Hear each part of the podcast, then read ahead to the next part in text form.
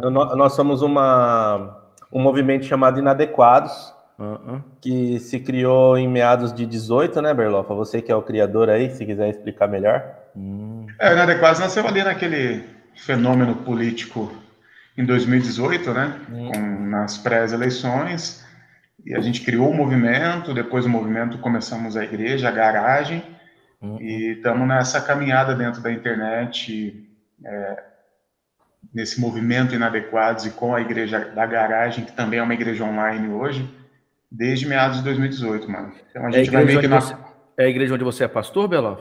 Isso, sou pastor na garagem. Então a garagem não, é, não tem lugar, assim, não tem. Ela tinha e vocês foram para foram para online por conta da questão da pandemia, então não, então, então não, são, são duas, duas coisas diferentes. A gente tem um lugar aqui em Mogi, mas nós não nos, não nos reunimos presencialmente desde março de 2020 por causa da pandemia. Uhum. A gente tem a garagem na cidade do Rio com o pastor John. Uhum. E estamos começando a articular uma garagem agora em Campinas com o Rafa. Logo, logo uhum. a gente joga óleo na cabeça do Rafa aí, ordena ele pastor e põe ele para cuidar do povo. Maravilha. Só que aí, mais ou menos em abril e maio, por causa da pandemia, a gente abriu esse espaço chamado Garagem On, que acabou se tornando um espaço virtual, uma igreja virtual. E aí a gente tem pessoas do Brasil todo e até fora do Brasil, que a gente se reúne toda quarta e domingo no, no espaço online. Muito legal, muito legal. Cara. E o Inadequados é mais um movimento político, religioso, uhum. mais um ambiente mais de, de protesto e tal. É. Aqui, aqui no Espírito Santo, por conta de 2018, também nós fizemos um, criamos uma, um fórum, né? É mais ou menos o que vocês fizeram aí. Claro que vocês fizeram em outro nível online, alcançando mais pessoas. Aqui nós temos um fórum em Vitória, aí chamamos de Fórum Evangelho e Justiça. Uhum. E a ideia era exatamente é, é, pensar o lugar do protestantismo na discussão sobre os direitos humanos, né? Porque a gente tinha visto que aqui, se vocês, se vocês acham que o Brasil, que o Brasil evangélico era bolsonarista, não era, né? Tá diminuindo. Uhum. A, a, aqui o Espírito Santo era o QG dele, né? Ele, aqui, ele, se o Brasil todo teve 63% de evangélicos, aqui uhum. foi 70% dos evangélicos que, que, vo, que votaram no, no Bolsonaro. Então, eu perce, a gente percebeu que não dava para porque eu entrei na. Cara, eu entrei no front em 2018, tá? tomei pau pra caramba, tive vários problemas. Sim. Então a gente percebeu que para dialogar com a igreja, que era o nosso interesse, seria necessário um outro caminho, né? Um caminho que, que discutisse temas que sabíamos que são temas fundamentais e que contrariam esse, essa agenda. Aí uhum. o, o, tema direitos humanos, né? Um tema bem mais clean e tal. Então, é, conseguimos criar um espaço aqui de, de, de mais, um, um, espaço mais arejado, e mesmo assim tivemos muito problema. Entendi. É um pouco do que vocês fizeram aí. Aí. Só que aqui era presencial, nós paramos, então retomamos agora a caminhada e tal. Sim. Eu achei que mais para o sul era mais pesado, né? Aí hum. então foi mais do que no sul. Aqui, cara. cara aqui o, o Espírito Santo é muito conservador. Muito conservador. É, Para vocês terem ideia, nesse, em 7 de setembro, eles, não sei se vocês sabem, aqui tem a terceira ponte, não sei se vocês conhecem lá de cá. Tem a terceira ponte, é uma, é uma ponte muito conhecida, ela liga a Vitória de, a Vila Velha. Assim, né? uhum. Vitória é uma ilha. Uhum. Então, quando você fala da capital do Espírito Santo, até estranho, porque Vitória é pequenininha, uma ilha, e tem as cidades, assim, tipo satélite, sabe? Sim. Vamos, a Mogi das Cruzes é maior do que Vitória, né? Uhum. que é a nossa capital aqui. Uau. E tem uma terceira ponte, né? Que chama, chama, e essa ponte, cara, tem uns 6 quilômetros, é um símbolo aqui. Cara, os filhos da mãe fecharam fecharam a ponte inteira. Bicho. Lotada. Hum. Eu, eu conheço aí, eu conheço. Podia ter caído a ponte, né? É. eu, eu conheço aí Guarapari. Fui... Pois é, é. Guarapari é caminho aqui, tem uma chamada Rodovia do Sol, Vila Velha chega Guarapari. Guarapari é. Ó, se, se, se esse cara conhece Guarapari, então ele é da, da elite aí. Da elite do, Eu fui, é, ele é, ele é. Eu moro aqui, nem Guarapari eu consigo ir, cara. O pai dele, o pai dele mora aqui em Mogi, ele mora no condomínio de boy aqui de Mogi. É, ah, então tá aí. Então mas, tá eu, mas olha, engraçado, eu fui aí na Tô minha. Brincando, época, Guarapari é bacana, cara. Na minha época de, de de crente, né, velho? Eu fui aí numa convenção, no, é num Sesc que tem lá, fui com a Igreja de Deus no Brasil, quando eu era. Nossa. Ah, você, era de, você é da Igreja de Deus do Brasil? Você era? Fui, fui. Cara, mas a Igreja de Deus nos Estados Unidos é muito progressista, bicho. Lá o, é. O, o, o, morreu em 2010, o, não sei se você conheceu, deixa eu falar, um cara chamado Brasies, que era um pastor de uma igreja de Deus, uma igreja negra, é, uma igreja de Deus de negros, 16 mil membros, cara, uma uhum. igreja gigantesca, pentecostal. E o cara era amigo pessoal do Luther King, foi ele que levou Luther King em Chicago na época. Sim. E ele é da Igreja de Deus. Nós fizemos um curso aqui na Faculdade Unida, Teologia Negra. Sim. E você é da Cogic, né? Você era da Cogic, é isso? Da, não? Da, não, da Cogic não. Você era da outra, então? É, sou da, era Igreja de Deus no Brasil, mas ah, era afiliada à Igreja, Igreja de Deus, Deus a Church of God, assim. Ok.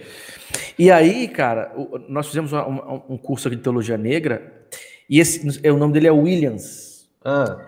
Ele era, ele era o, o, o curador do Museu é, Afro-Americano lá de Washington, é o cara.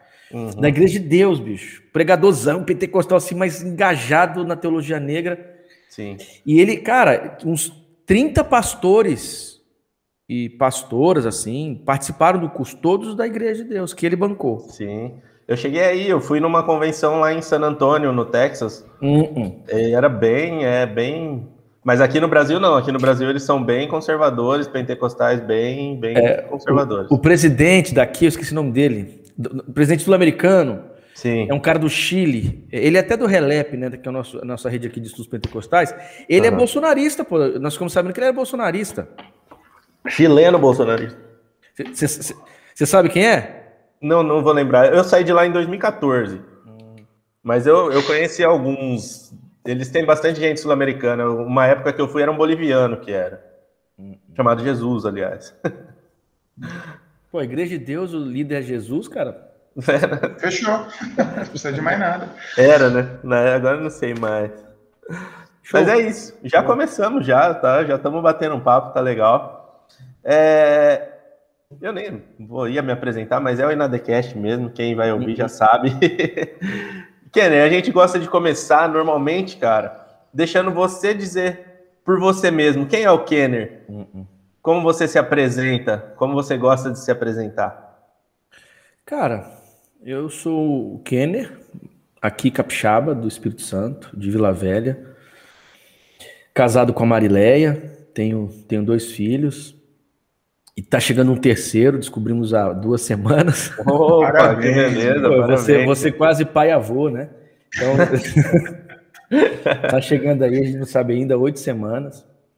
É, sou, eu estou aqui numa comunidade de fé batista, sou um pastor batista, igreja batista em Praia do Canto. Caminho na Faculdade Unida, trabalho como, como professor aqui na Faculdade Unida, na graduação na, e na pós. Sou, sou, sou pentecostal de tradição, assim, de experiência, espiritualidade. Uhum. Pentecostal, e, então sou um batista pentecostal, um pentecostal batista. É isso, cara. Eu, me diria, eu diria que, que me apresentaria assim. E a sua formação? Fala um pouquinho da sua formação. Ah, ok. Eu sou, tenho graduação em teologia, fiz teologia. A minha formação teológica é de verdade ecumênica, bicho, porque uhum. eu, eu fiz dois anos e pouco no IBAD, que é o Instituto Bíblico das Assembleias de Deus em Pindamonhangaba, é, que é muito conhecido porque foi o primeiro seminário assim internato da Assembleia de Deus. Fiz dois anos e meio lá. Depois eu me transferi termi, é, e terminei a graduação. Recomecei, cara. A minha graduação eu fiz em sete anos. Eu acho que foi a graduação mais longa que alguém História. É, é, eu era bem novo, né? Tinha 17 para 18 anos, então eu tinha tempo para gastar. Agora eu já não tenho mais, não. É, aí me, transferi para o Seminário Batista do Sul, que hoje é a Faculdade Batista, lá é, na Sanspen, na Tijuca. Terminei a graduação lá. Fiz a convalidação numa instituição a, luterana, nas faculdades Este, quer dizer, então, Assembleia, Batista, uma instituição luterana, e o mestrado e o doutorado, que estuda, é, estudando Bíblia, fiz numa, na UMESP, que é uma universidade metodista, metodista. uma metodista, metodista do Brasil. E a outra graduação em filosofia na UCP, que é uma instituição católica, né, Universidade Católica de Petrópolis. Quer dizer, é, a minha formação acadêmica é profundamente ecumênica, né? Profundamente ecumênica. Maravilhosa. Temos mais um filósofo aí, o Berloff é filósofo também, formado. É, eu não me considero um filósofo, não. Eu fiz uma, eu fiz uma licenciatura em filosofia, mas não sei se me, me apresentaria como filósofo, seria demais.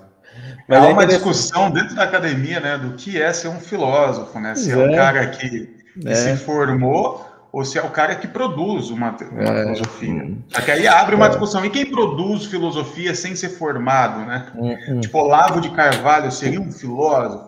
Pois é, filósofo da, do demo, né? Talvez.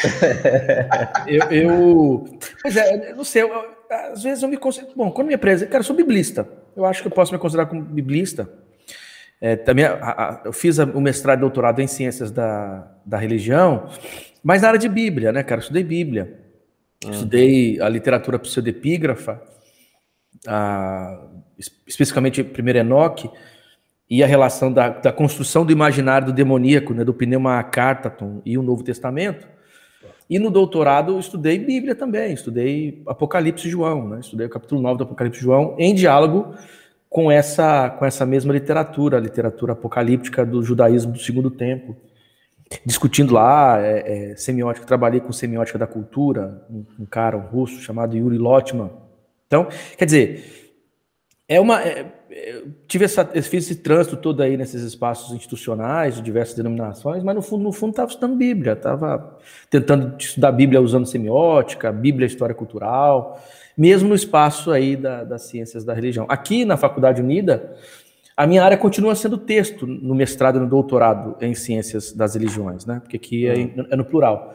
Tem a ver com texto, tem a ver com linguagem da religião, né? Obviamente não é com Bíblia, nós não trabalhamos com Bíblia aqui no, no nossa pós. Na graduação, aí eu trabalho mais com Bíblia, né?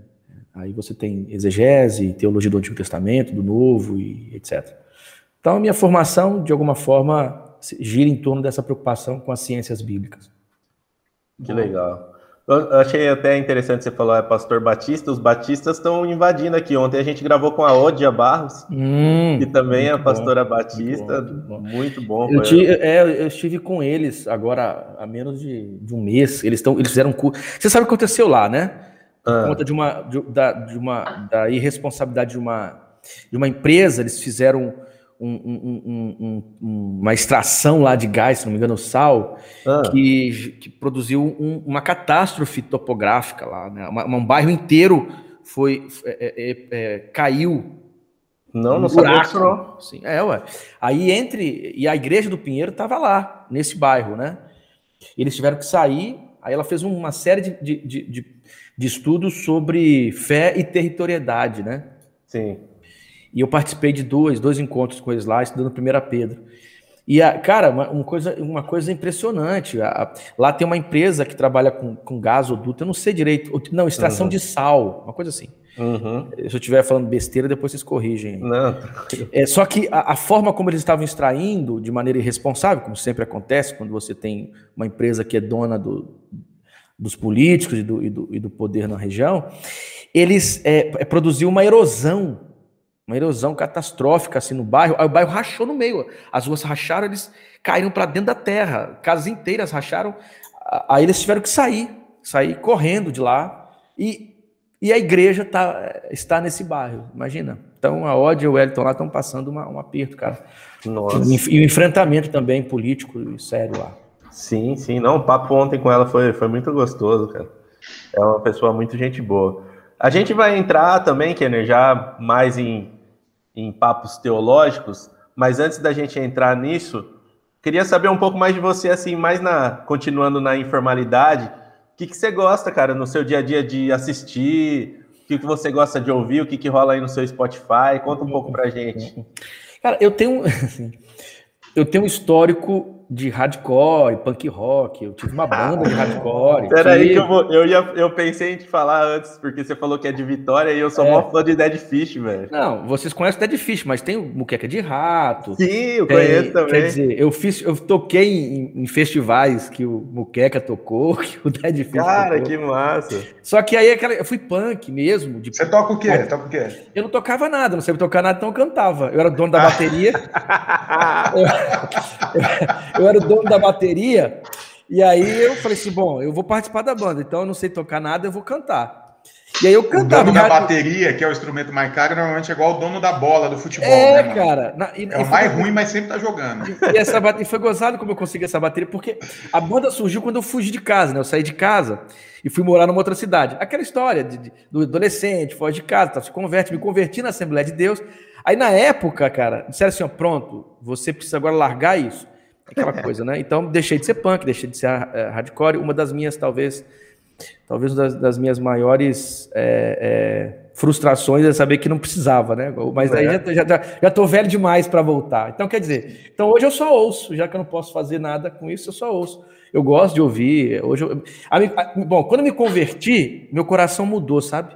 Aí eu comecei a ouvir até hardcore melódico, porque antes só ouvia tosqueira. Uhum. Aí comecei a ouvir, tinha aquele preconceito, ouço hardcore melódico. Então, o Dead Fish, tinha uma camisa uhum. assim, foda-se Dead Fish, porque eles eram melódicos. Aí depois que eu me converti, Aí comecei a ouvir, ouvir Dead Fish, ouvir Max PX, esse pessoal mais, mais melódico. Então, hoje em dia, eu gosto de tudo, cara. Música, ouço, ouço, ouço hardcore, ouço, gosto muito de MPB, gosto muito de.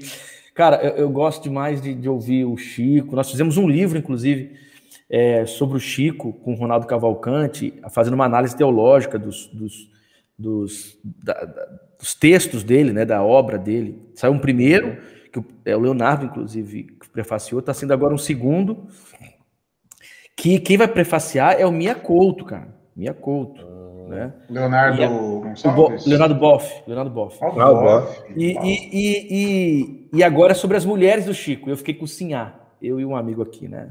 Então, uhum, gosto muito do Chico, gosto muito de MPB, ouço. No meu Spotify você vai encontrar ali é, de Dead Fish a César, o César que é daqui de Vitória, César MC, gosto, hum. Emicida, Criolo, ouço, ouço, gosto de música clássica, entendendo? Gosto também de música clássica, ouço, ouço, ouço continuadamente a nona sinfonia, gosto. Então assim, a, a, minha, a, minha, a minha lista aqui é bem, é bem eclética. Eu gosto daquilo que me toca, né? Eu gosto daquilo que me toca e não, e não há um estilo necessariamente que me toque. Como eu sou essa minha tradição pentecostal, então essa tradição pentecostal está mais no, no, sentir do que do que uma análise formal desse, desse negócio todo. Filmes, gosto, ouço, assisto, gosto muito, assisto, reassisto os, os filmes do Las Von Trier, né, O Anticristo, Melancolia, a Ninfomaníaca. É, go, gosto também, gosto de, de algumas séries, né, é, só que série eu não sou muito, não sou muito ligado em séries, assim, porque eu não tenho muita paciência, né? É, mas, mas muito longa, né? É, cara, e quando você acha que acabou, por exemplo, eu sou desses caras, eu, eu assisti lá La Casa de Papel, aí chegou no final de novo, não acabou, cara, que raiva. Quer dizer, quinta temporada. A quinta né? temporada. Mas, mas gostei muito daquela série é, Breaking Bad, assisti Breaking Bad, achei bacana demais. Gostei, gostei também do. Uh, do. Como que é? Aya, como que é? A, a, a, Conto de Aya. Conto de Aya. Assinei aquele negócio lá um mês só para assistir o Conto de Aya. Porque, é, porque você já tinha Netflix, Amazon. Daqui a pouco seu salário todo vai só para para esses é. aí, né? Então eu, eu, assisto essas coisas, gosto de ler. É, tem, um, tem um cara que eu recomendo muito, interessantíssimo, que é o Carlos Nejar. Não sei se vocês já ouviram falar no Carlos Nejar. Cara, o Carlos Nejar é o seguinte, velho. O Carlos Nejar, ele era amigo do Drummond, era amigo do... O Saramago escreveu, eu vi a dedicatória, ele está vivo, ele tem quase 100 anos, 90, quase 90 anos, fez 60 anos de literatura ao mês. O, o, o, o, Carlos Nejar, ele é da Academia Brasileira de Letras, é um dos, é um dos poetas mais, mais estudados do país. Você encontra centenas de teses e dissertações sobre o Carlos Nejar. Já concorreu três vezes ao Prêmio Nobel de Literatura, indicado pela Academia Brasileira de Letras. É, ele é membro da Academia Portuguesa de Letras desde a época do Saramago. Membro, membro convidado especial assim. Uhum. E esse cara é Maranata, irmão. É mesmo? É Maranata. Maranata e Maranata cheio de pentecostalidade e tal. E, então, assim, eu tenho lido muito o, o Nejar nesses últimos anos.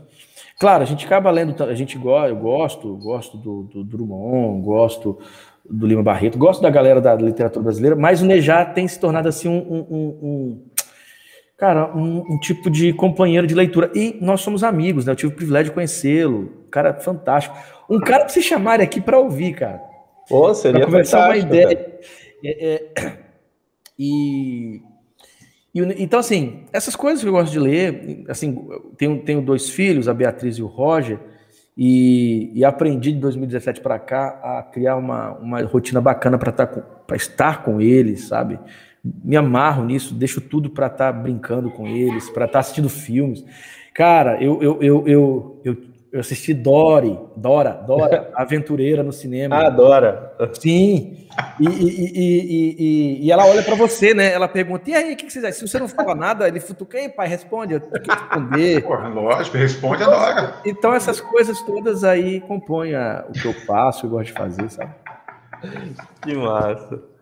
Falando em em filho, o Caetano tá dando show aí, né? Tá ouvindo, né? Eu vou, eu vou. Ele acordou aqui, ó. Não, Quase eu não venho, porque para mim gravar, eu tenho, eu dependo dele dormir. O Caetano, o Kenny, tem um ano e sete meses. Uh -uh. Só que ele é muito agitado, então não dá para. Ele, tem quantos filhos? Você tem quantos filhos, Berloff? Eu tenho uma filha de 10, que é de antes do meu casamento, né, mora com a mãe, e o Caetano de um ano e sete. E aí eu dependo dele dormir, porque senão ele quebra tudo em casa aqui. Agora a minha, filha, a minha filha tem 10 anos, a Beatriz. Tem 10, 10 anos. 10 anos. É uma idade. Uau! Cara, a minha filha, bicho, já é uma. Cara, eu, me, eu fico impressionado. Eu, a, minha, a Beatriz, cara, ela é mais cabeça do que eu, cara. É, tipo assim, ela me hoje ela, ela que me corrige, ela que me coloca no trilho, assim. A minha filha de 10 anos é uma, é uma moça, cara. É um negócio impressionante. Não sei se todas as meninas de 10 anos são assim, né, nesse nosso tempo. Mas a Beatriz me impressiona, o jeitão dela. O, o Roger não. Cara, o Roger é molecote e tal. Quantos anos o Roger tem? O Roger tem sete. Hum. O Roger tem sete. Então, eu, tipo assim, a minha filha, ela, ela, ela, ela troca ideia sobre política no Brasil aqui com, com a gente. é. Ela, ela, ela já conhece as, as artimanhas do Bolsonaro. Tem maior, meus pais, que são bolsonaristas, passam um aperto com ela quando ela vai lá. Porque... É, ela dá uma cobrada. Dá, porque eles são apaixonados assim pelos netos, né? Porque são os, primeiros, são os únicos, meu, pelo menos o pai do meu pai. Aí a Beatriz um dia chegou assim pro, pro meu pai, né? Meu pai, meu pai chama Delcio. Ela, vovô Delcio, é verdade que o senhor é, apoia Bolsonaro? Aí ele ficou todo sem jeito assim, mas vovô, o senhor não sabe o quanto esse esse, esse presidente ele é ele é mau, ele né, o quanto ele tem relações é, é, contrárias ao que a gente crê, inclusive, vovô. Nossa. Aí, bro, aí é o seguinte, né? O bolsonarismo do meu pai não, não deixa ele violento a ponto de ter que fazer. Aí, aí, aí eu lavo minha alma, porque se eu fosse falar um negócio desse, vocês sabem como que é isso. Né? Já ia retrucar na altura. Já ia virar uma é. briga homérica com ela, não. Então. Aí eu vou só falando, então, filha, volte a falar sobre isso. Continue, continue conversando com seus avós nesse nível aí, tá, tá. Ajuda. O papai passa para você, você chega lá e fala Chega lá ele. e, joga, Eles não vão responder uma criança. Mas que a primeira neta, que a única neta, os únicos netos, então eles ficam. Aí eles não podem. Muito bom, cara, muito bom. E, Kenny, agora a gente entrando um pouco mais nesse campo teológico aí, cara, eu queria saber, na sua opinião, assim, como o estudo aprofundado da Bíblia né, que é um pouco o seu ramo aí, ajuda a desconstruir o fundamentalismo que a gente vê tanto aí no Brasil hoje em dia? Cara, o fundamentalismo só se sustenta com leituras é, acríticas da Bíblia. O fundamentalismo ele se alimenta da ignorância bíblica. Né? A começar porque a leitura fundamentalista da Bíblia, ela precisa ser obscurantista e impedir que as pessoas acessem o texto de forma mais madura e crítica, não é? Que não é piedoso. A gente precisa deixar isso bem claro. A leitura fundamentalista não é piedosa.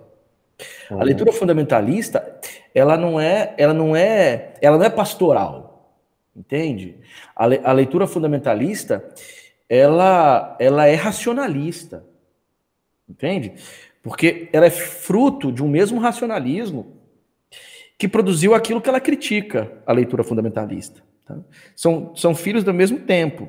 Uhum. Quando ela fala, ah, mas essas leituras críticas. Bom, a leitura crítica fundamentalista, essa crítica que está desassociada das preocupações com a comunidade de fé, e a fundamentalista que se diz estar preocupada com as questões da fé, a, a, as duas é, são filhas do mesmo da mesma, da mesma mãe, desse racionalismo moderno. Então, ela se diz piedosa, mas não é.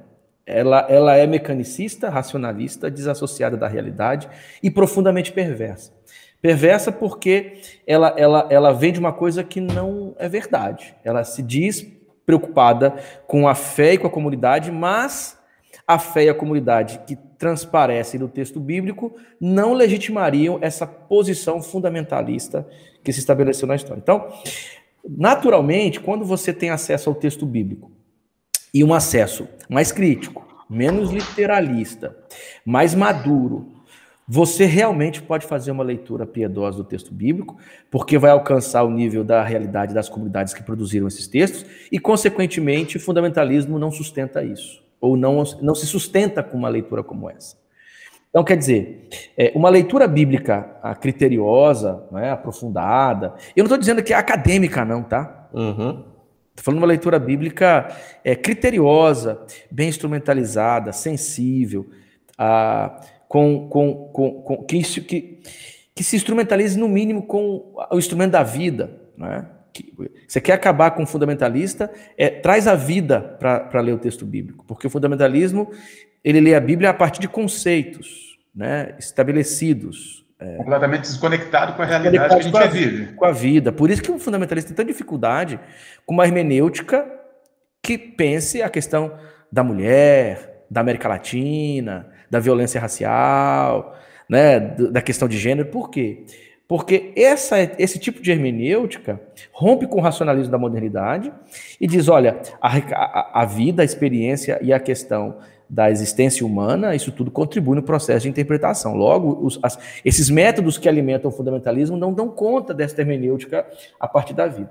Então, quer dizer, uma leitura bíblica que se aprofunde nesse sentido, que dê o lugar da vida, que, que, que tenha a vida como um locus privilegiado para a interpretação do texto, ela ela se torna mesmo um risco para qualquer tipo de postura fundamentalista. Então, o fundamentalista precisa do, do, literalismo, o fundamentalismo precisa dessa leitura bíblica conceitualística, dessa leitura bíblica racionalista, desconectada da vida. O fundamentalista precisa disso, porque é com isso que ele legitima o, a, a, o seu poder. Porque o fundamentalismo também tem a questão de tem coisa que tem, tem relação com o poder.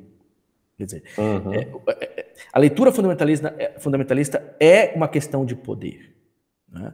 Então, a, a, uma leitura bíblica que considere o texto bíblico de maneira mais profunda, a partir da experiência da vida, é, consequente, naturalmente, vão, vão diluir as bases supostamente sólidas daquilo que nós chamamos de fundamentalismo. Uau! Ok, eu, eu quero, como eu falei no começo, né, realmente eu estou lhe conhecendo há pouquíssimo tempo, então as minhas dúvidas são sinceras e reais, mas, pô, já, já estamos falando a mesma língua e isso é maravilhoso. Agora, quando a gente está falando da igreja evangélica brasileira, nós estamos falando de, de, um, de um senso comum que não sabe ler a Bíblia. Né? Não sabe porque está refém das traduções, a priori, e mesmo que, se, que você coloque uma tradução é, menos poluída, se é que existe isso, é, a interpretação de cada texto né, já, tá, já carrega uma interpretação antes. Né? Ninguém consegue quando a gente está falando de Bíblia, que é, que é um instrumento sacro, né, porque você sabe muito bem que os evangélicos endeusam o texto, endeusam a Bíblia, né, a só escritura, aquela coisa toda.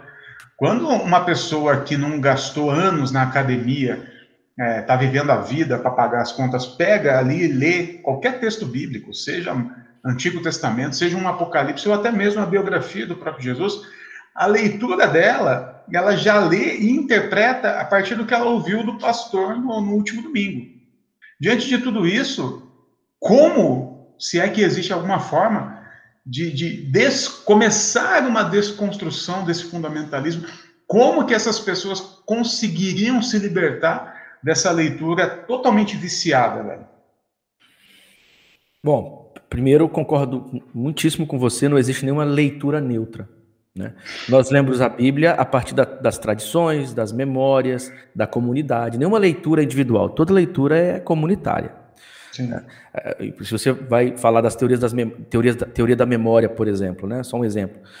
você pensa, as tuas lembranças mais individuais são coletivas. Então, uhum. essa lógica aí de que você lê a Bíblia individualmente, isso é conversa fiada e, e a América Latina já nos mostrou isso. Então, primeiro é isso.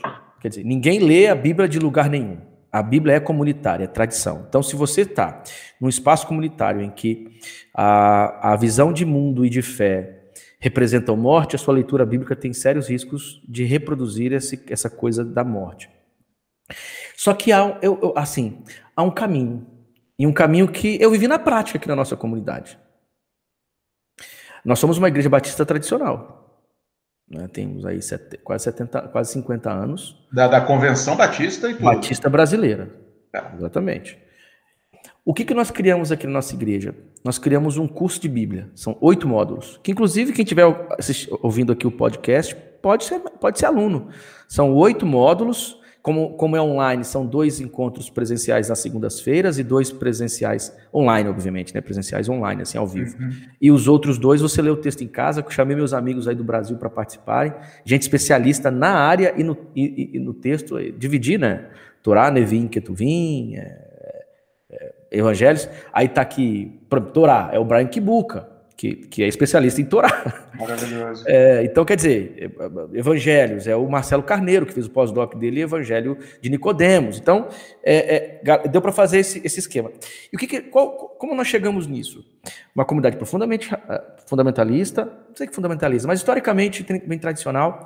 Nós criamos uma escola bíblica dominical que pudesse ler a Bíblia partilhada. Então, quer dizer, uma leitura bíblica comunitária, Berlova, sabe? Ela, ela pode produzir transformações e mudanças. Obviamente que numa igreja que tem uma liderança que a Bíblia é um tipo de instrumento para legitimação do seu discurso violento e fundamentalista, é muito difícil. Né? Então, seria, seria um, um trabalho ali é, meio que subversivo, nas bases, etc. Mas, se você tem uma liderança, se você está formando lideranças, se você está formando pastores, pastoras, gente que está disposta a, a, a, criar uma leitura bíblica mais saudável, é, e aí tem outro problema, porque vai chegar em comunidades profundamente é, reacionárias e por vezes conservadoras e violentas, o caminho é crie, crie comunidades de leitura. Leituras, que, le, comunidade de leitura bíblica, o que isso quer dizer? Leitura a partir das questões da vida, em grupos menores, de forma programática, de maneira, é, de maneira inteligente, conduz, dirigindo questões. Quer dizer, é, é, a, a, os, as comunidades de base fizeram isso na América Latina uhum. durante muito tempo. E, e, eu vi isso acontecer aqui na nossa igreja, de igreja de amigos, que fizeram coisas parecidas. Né? A coisa da célula dos grupos pequenos a, a, ideia é bacana, o modus operandi que é deprimente, sim, né? Sim, sim. Quer dizer, essa leitura bíblica aqui, é, num pequeno grupo, cara, se você tem uma boa, uma boa orientação, um bom óculos, cara, isso é revolucionário. Por quê?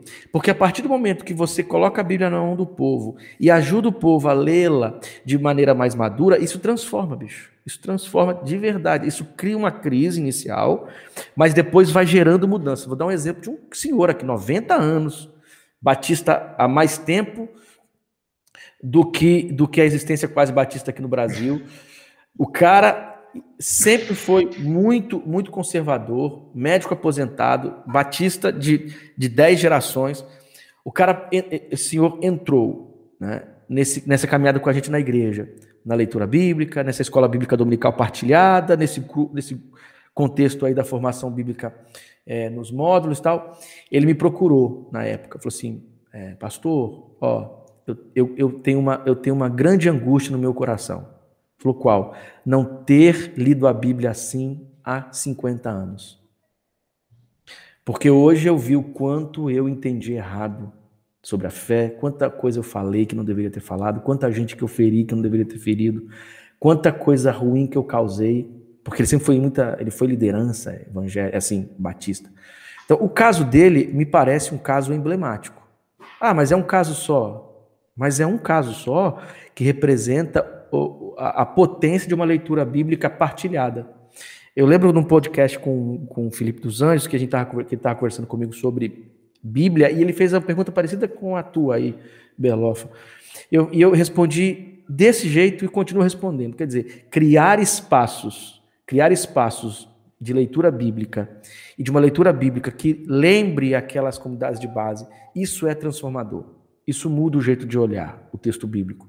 Porque aqui as pessoas vão partilhar não só o texto, vão partilhar a vida com o texto. E, na, e quando a gente vai para a vida, é, a gente começa a perceber que algumas afirmações nossas não passam de poeira. Entende?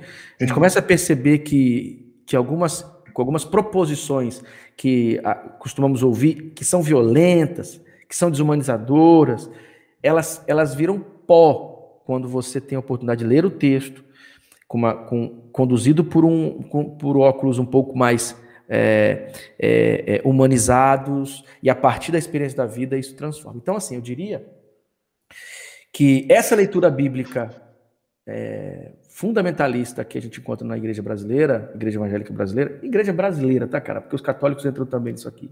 Na igreja brasileira, é, ela teria, ela teria uma, um, um contradiscurso poderoso se conseguíssemos criar mais espaços, espaços é, de leitura bíblica popular, leitura bíblica em pequenos grupos, dirigidos por temas, por questões da vida. Eu acho que isso tem uma potência gigantesca para mudar o nosso jeito de ler as escrituras. Uau, é, é, ainda vou, desculpa, Rafa, vou provocar mais uma ainda nessa. Concordo manda plenamente bala, bala. E, e, até na vivência que, por exemplo, a garagem de Mogi, nós estamos em Mogi, Mogi, pelo que você falou, você conhece um pouco, uma cidade extremamente conservadora, cidade mais antiga que a própria cidade de São Paulo, a gente tem um, um bandeirante, um monumento ao bandeirante na entrada, então, enfim, mas a comunidade da garagem, ali na, na, nos seus 30, 40 membros, é isso, não há dificuldade nenhuma. Agora, se a gente for pensar essa ideia num âmbito. Vamos pegar essa, essa proposta e colocar na internet, uhum. onde nós não temos condições de, de pegar todo mundo e colocar nesses pequenos grupos, porque essas pessoas já estão inseridas em outros pequenos grupos das suas próprias comunidades, né? E é aí que a paulada vem, né? E você deve sofrer isso, assim como nós sofremos aqui, quando você coloca uma, uma leitura bíblica na internet, um, um texto, um vídeo, a pancadaria vem. Ah, como nós não temos condições, e talvez demore muitas gerações para conseguir colocar, abrir ou, ou, firmar um pequeno grupo desse, pelo menos em cada cidade aí de, de, do Brasil, Há algum caminho que você sugira é, para a gente fazer nesse, nessa terra de ninguém chamada internet, onde cada um já, já é pertencente a outros grupos? Uh Boa. Primeiro, produzir coisas. Produzir coisas com inteligência. Articular com, com companheiros e companheiras. Quer dizer, se organizar. Tipo o que o, o, o Walter faz e essa galera faz. Eles fazem muito bem uhum. isso, né?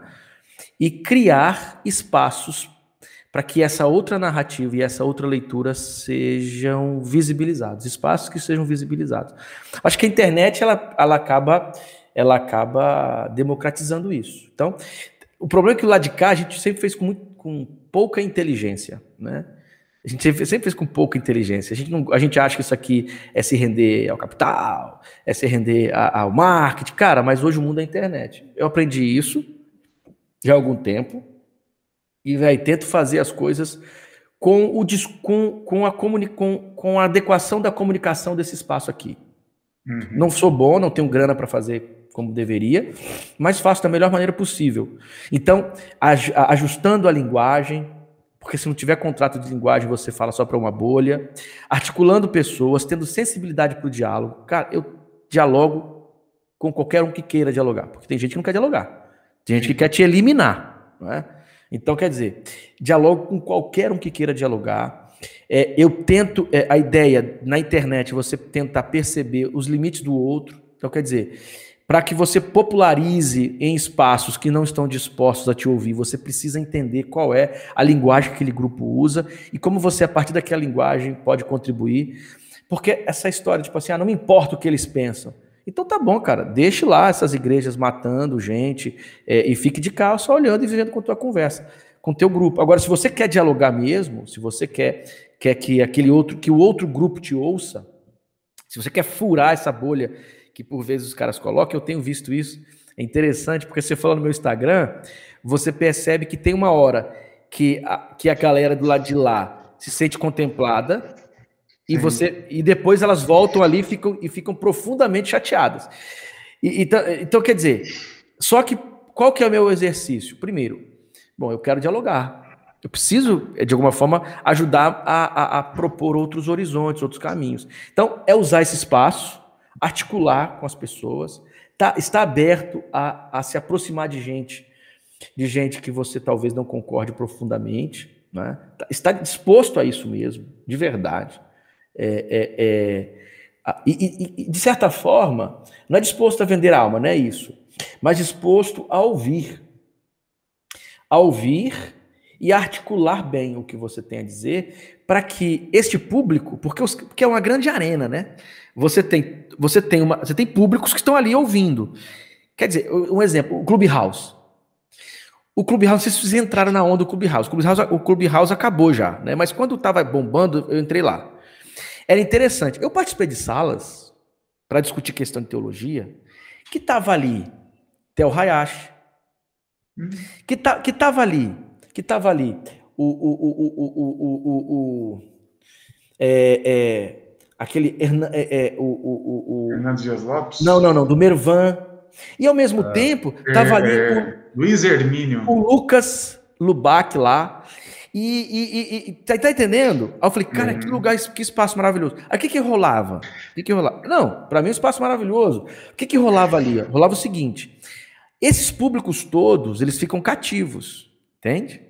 Uhum. Aí o cara vai falar de teologia, vai falar de missão, vai falar de avivamento, vai falar de uma série de coisas, vai falar de igreja, vai falar de ser pastor. E aí essa galera, esse público, vai, vai ter oportunidade de ouvir outras narrativas. Então, quer dizer, outras narrativas com coerência e com respeito.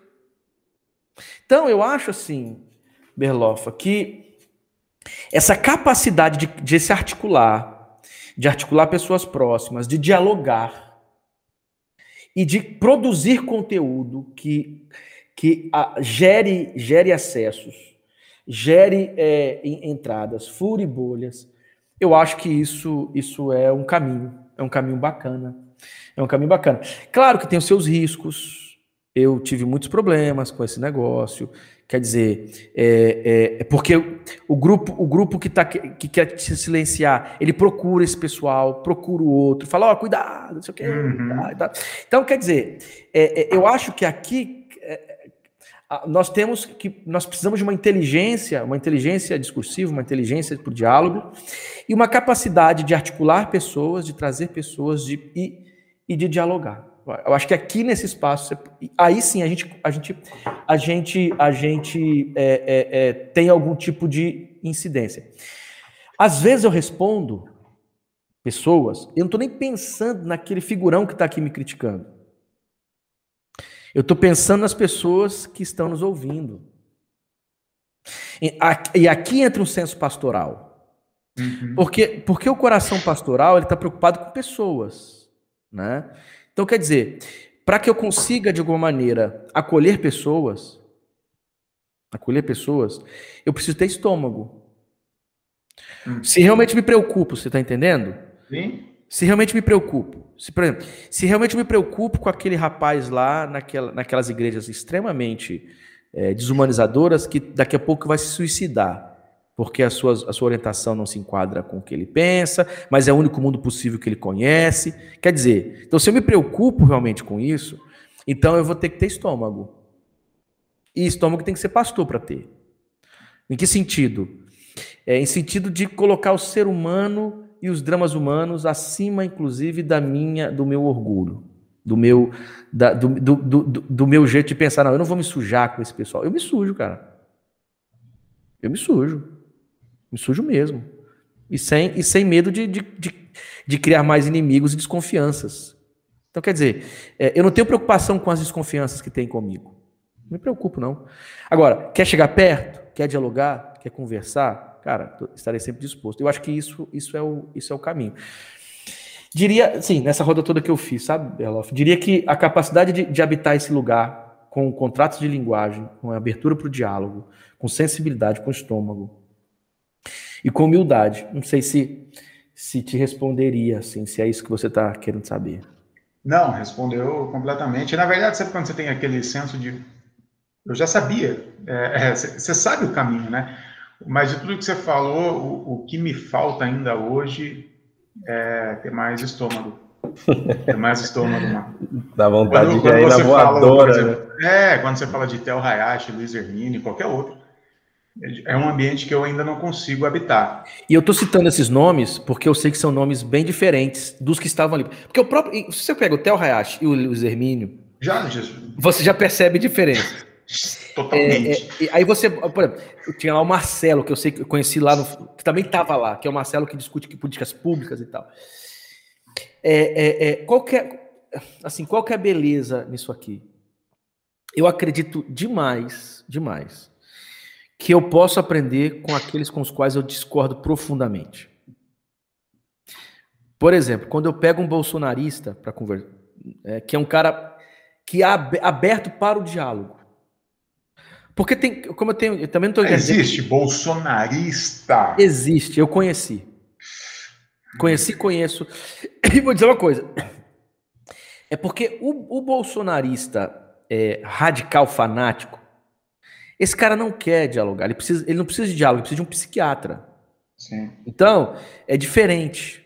Mas se você tem aqui um, um, um bolsonarista, ou um cara da direita que não é da extrema direita, porque o Bolsonaro não é da direita, né, cara? O Bolsonaro é um negócio para lá, lá de lá, de lá tal. É, a gente fala que, tá, que, é fascista, não é brincadeira, não, porque ele, o discurso dele beira a extrema-direita que alimentou, é, é, alimentou a, a projetos fascistas, nazistas, etc. Mas se não está nesse nível, mas é alguém que, que de alguma forma está preocupado minimamente com o que é realmente melhor para o Brasil, ou coisa assim, eu, eu dialogo. Eu dialogo e tenho feito isso. Não sei se eles realmente estão dialogando comigo, mas eu dialogo. dialogo para quê? Dialogo para convencê-lo? Não. Dialogo porque eu sei que tem ouvidos em torno deles que estão dispostos a ouvir também. Uhum. Então, eu tenho estômago, cara. Eu já participei de, de, de bate-papo, de bate-papo. Me chamaram para uma rádio, para falar numa rádio uma rádio em, em, um estado aqui que é bem bolsonarista, e depois eu, eu vi que a rádio era bolsonarista. E eles me chamaram para lá conversar. O cara que foi falar comigo do direito, o cara começou a explicar, não, porque o Trump, o Trump sim resolveria o problema ah, do Oriente, né? Esse cara aí, esse Biden, esse comunista, nesse nível. Então você sabe que é um bolsonarista, né? É um bolsonarista falando. Só que aí, cara, tinha, uma, tinha, tinha milhares de pessoas ouvindo. Eu não caí na besteira de entrar em conflito direto com esse cara.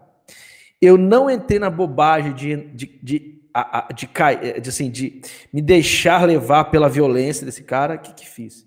Então propus uma outra leitura. Propus uma outra leitura a partir dos pressupostos que tenho, respeitando inclusive o que esse cara falou. Esse camarada não sentiu, ele não entendeu que eu estava contrariando ele, mas as pessoas que estavam ouvindo entenderam muito bem. Porque esses caras não têm inteligência nem para entender isso. Burro pra caramba, essa de forma elegante. Então, quer dizer, então, quer dizer é, é, é, é, as, outras pessoas, as outras pessoas ouviram. Então, assim, isso é romântico? Eu não sei se é romântico. Eu fui lá quantas vezes? Fui duas vezes. Mas então eu vou, eu vou, eu vou. Eu, o pessoal fala esticar a corda, eu, eu falo de esticar a corda para o diálogo. Quer dizer, e vou indo até, até onde é possível. Né? É, é, o fórum aqui surgiu para isso. Fora surgiu aqui para dialogar com as igrejas sobre direitos humanos. Com as igrejas. Que igrejas? Igrejas, igrejas, bolsonaristas ou não bolsonaristas. Cara, tivemos resultados, velho. Então, assim, é, se realmente estamos preocupados com a igreja, porque senão ela pode largar esse trem e deixar para lá, pô. Ah, que se dane a igreja, vou fazer minha, vou seguir minha vida. Então, assim, é, é, é, se realmente a preocupação é esse diálogo com as igrejas, tem que ter essa coisa aí, tem que ter o estômago. Tem que ter estômago, tem que, saber, tem que ouvir, ouvir aquilo que te contraria profundamente. É, é, e tem coisa realmente que você precisa agir de forma profética. Cara, você, não. É não e ponto. Mas e aí? Não e não. E, e daqui para frente tem outras coisas que a gente vai dialogar. E, e algumas desses diálogos não, não, não, continuam, não continuam. Eles, eles param, eles, eles. É, não, cara, não dá para mim é, e tal, para mim não dá. Porque, não, cara, isso me parece muito, muito cristão, bicho. Hum. Isso me parece muito Jesus cristiano, no sentido de que ele, é, você está disposto a dialogar com, essa, com esse grupo e, quando for preciso e necessário, falar assim: ó, raça de víboras. Mas uhum. falar aqui, ó, olhando, você está entendendo? De dentro. Como eu fiz uma vez. Tive que fazer assim nesse, nesse, nessas minhas tentativas. Cara, eu, eu, eu, eu odeio esse cara? Não, talvez ele me odeie. Se esse cara me, se esse cara me chamar para uma conversa, para um grupo dele, eu vou. Eu vou, cara.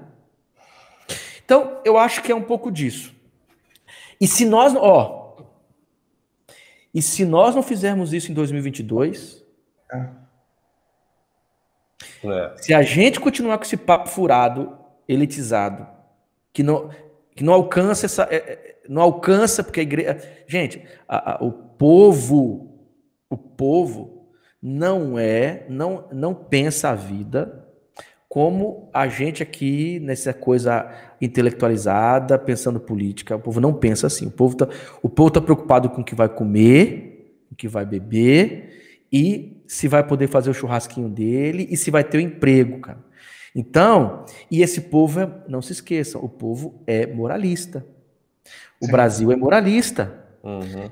Então, assim, nós jogamos o povo no colo de um maluco porque não fomos capazes de dialogar, a começar com os evangélicos.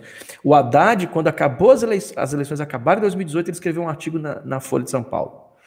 Ele falou o seguinte: ó, nós precisamos, desde já, entender, ele fala do jeito que quem não conhece, né? Entender os neopentecostais, porque para eles aí acaba aqui, para entender, para a gente ver uhum. a, ignorância, que todo mundo é neopentecostal, né? Uhum. Entender os neopentecostais, porque nós perdemos, nós nos perdemos das bases quando nós nos perdemos dos neopentecostais. E o Mano Brau, o Mano Brau, ele foi deu uma lição de política. Profeta. Mano e deu uma lição de política. Aí, qual a noção de política? Vocês voltem para as bases. E as bases é evangélica, as bases é moralista, as bases são moralistas. As bases não estão ainda preparadas para discutir questão de gênero, não estão e não sabem e não entendem. Então, você quer discutir? Ok, desçam para discutir, mas desçam sabendo como discutir, cara. Desçam. Por quê? Porque a gente não constrói um país inclusivo se a gente não consegue dialogar com o povo. É isso, cara. Então, assim, é, é, não é goela dentro, não é goela abaixo, é com paciência, é com, é com honestidade intelectual, mas com paciência, com sensibilidade. Porque, cara, não dá. É, é, uma coisa é o ideal, outra coisa é o real. Outra coisa é o real. O real, velho. Então, é, é, eu acho que o Lula entendeu isso já há muito tempo, e você vai ver como que, luta, como que Lula consegue dialogar com, com o povo. O Bolsonaro entendeu as avessas, porque, cara, ele não é nada daquilo ali, tá? Não é nada é. daquilo ali, não é nada daquilo ali. Mas ele entendeu. Ele entendeu que o Brasil, que, o, que Deus acima de tudo e Brasil acima de todos, não sei se, se a frase é exatamente essa. Ele entendeu que isso aí se acomoda em, em corações moralistas brasileiros. Então, só que aí, e aí? A gente faz só o quê? Tá vendo é um bando de burros, os evangélicos tudo burro, tudo machista, tudo homofóbico, tal. Então tá bom, vai, continua, continua nessa caminhada aí, vocês vão ver o que vai dar no final. Então, se, se não tiver essa inteligência de dialogar com as bases, não tiver essa inteligência de dialogar com os, com os, com os evangélicos, que são sim moralistas homofóbicos em grande parte, então é isso que está aí. Isso, e eu acredito que é possível isso se transformar, é possível você tangenciar discussões, é possível você refazer caminhos. Mas se não tiver essa capacidade aí do diálogo, da sensibilidade do estômago, é sentar e chorar de novo, tá, Belof? É sentar e chorar de novo e voltar aqui para esses nossos bate-papos de, é, de gente que tá vendo esse vagabundo, entendeu? Sim. Eu não aguento mais, eu não sei, eu não mais sei quatro bem, anos dessa, dessa, dessa não vida. Sei, não sei se vocês concordam comigo. Imbatível. Não, eu, eu, concordo tanto, não só concordo, como é, agradeço, porque a, a, gente fala tanto, a gente expressa opinião tanto, gera tanto conteúdo, que às vezes a gente vai parar para pensar assim, a gente passa dias, às vezes meses, sem ouvir, ouvir uma palavra pastoral e profética, e agradeço. agradeço. É, até complementando o que você já tinha falado antes, né, e falando agora também, é importante a gente ter essa inteligência de dialogar com a comunidade, né? Então, às vezes, nem sempre com, com uma linguagem tão né, da acadêmica a gente vai conseguir chegar. Eu vou voltar a falar de novo que a gente conversou com a Odia ontem sobre a leitura da Bíblia que ela faz, né? Uma leitura popular lá com o pessoal do, da região dela, que é uma coisa muito importante e, e é onde ela chega nesse, nesse povo, né? E também relembro aqui uma conversa que a gente teve com a Pamela, que é do, do grupo do Walter, que você citou aí, lá do Reino em Pessoa, que ela falou como é que a gente vai é, dialogar com essa base cristã que elegeu o Bolsonaro se a gente estiver fora da igreja. Né? Ela, ela também é de uma igreja batista lá do Rio de Janeiro, da Baixada, se eu não me engano. E ela falou: Eu não saio, eu sou professora de, da, da EBD lá. E ó, quando eu tenho oportunidade é onde eu vou falar com esse povo, entendeu? Uhum. A gente, se a gente não tiver no meio, igual você falou, se a gente não tiver com o estômago preparado para para ouvir coisas às vezes até absurdas e, e, saber dialogar com esse pessoal, a gente não vai uhum. conseguir virar voto nenhum. E perder essa coisa messiânica que a gente tem, tá? Hum. Eu não liberto ninguém. Entende? Uhum. Ah, nós aqui, esclarecidos, iluminados, vamos libertar esse povo ignorante. Não é assim, não, gente. Uhum. As coisas não são simples assim, não. O cara tá lá, acorda, acorda duas, acorda 5 horas da manhã, pega um monte de ônibus, ele vai, ele vai lá cortar vai ser, vai cortar cabelo de pessoas, vai trabalhar numa empresa o dia inteiro para no final, final do dia voltar para casa. Esse cara aqui não é um, fa, um, fa, um, né, um fascista que você tem que libertá-lo da sua maldade, cara. Ele é alguém que ele viu, né, viu alguém, viu o cara falou, oh, vamos acabar com a corrupção desse país, é em nome de Deus. O cara é cristão também, então é isso aí, vamos nessa. Então, assim, é, é, essa arrogância intelectual, essa, essa arrogância messiânica, eu vou lá agora libertar.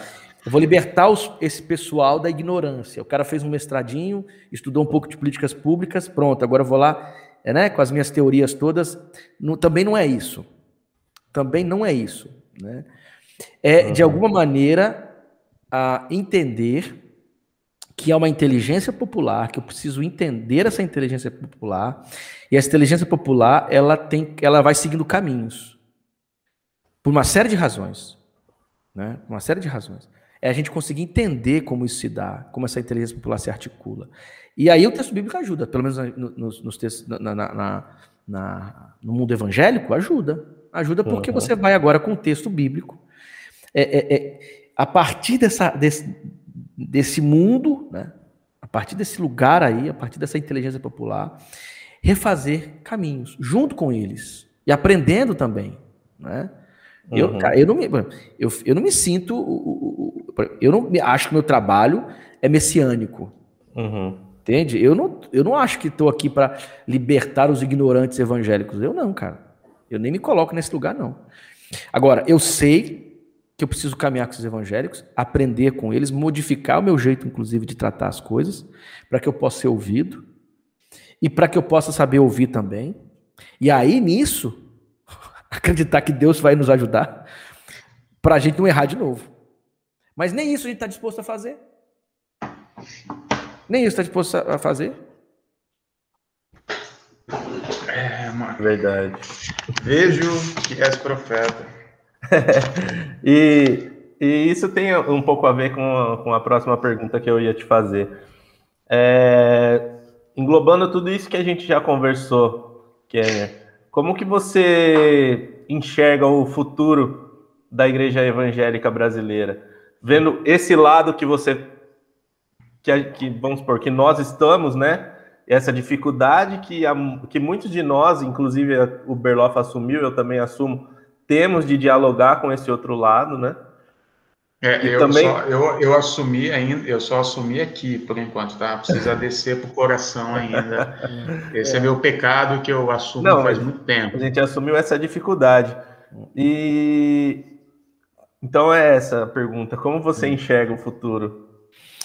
Bom, primeiro eu diria o seguinte: não há uma igreja evangélica, né? Há igreja evangélica. É, nós, nós, temos igrejas, movimentos evangélicos. Uhum. Mas quando a gente olha de, em forma geral assim, futuro é desastroso, cara. Futuro é desastroso, né? Uhum. É, nós, nós, a gente está começando a descobrir que é, esse projeto fracassou. O projeto de igreja evangélica brasileira fracassou e vai continuar e vai crescer bastante fracassado. Isso, é isso que vai acontecer. Então, essas igrejas fracassadas em, em, em relação à profundidade evangélica, a princípio protestante, a, a, né, e, cara, já fracassou e vai aumentar fracassando. Então, o que vai acontecer é o seguinte: vai aumentar o número de, de gente com propostas alternativas como vocês. E isso vai ser um caminho. Né? Então, a igreja brasileira ela vai se tornar, ela vai, ela vai, ela vai continuar no fracasso, né? Bolsonaro é um só, daqui a pouco virão outros, talvez diferentes, mas que vão conseguir cooptar a igreja no seu, no seu afã pelo poder do mesmo jeito. É, ela vai continuar é, legitimando a, a, a, metodologias que, que promovam, promovam o seu próprio benefício, ela vai continuar, ela vai crescer assim.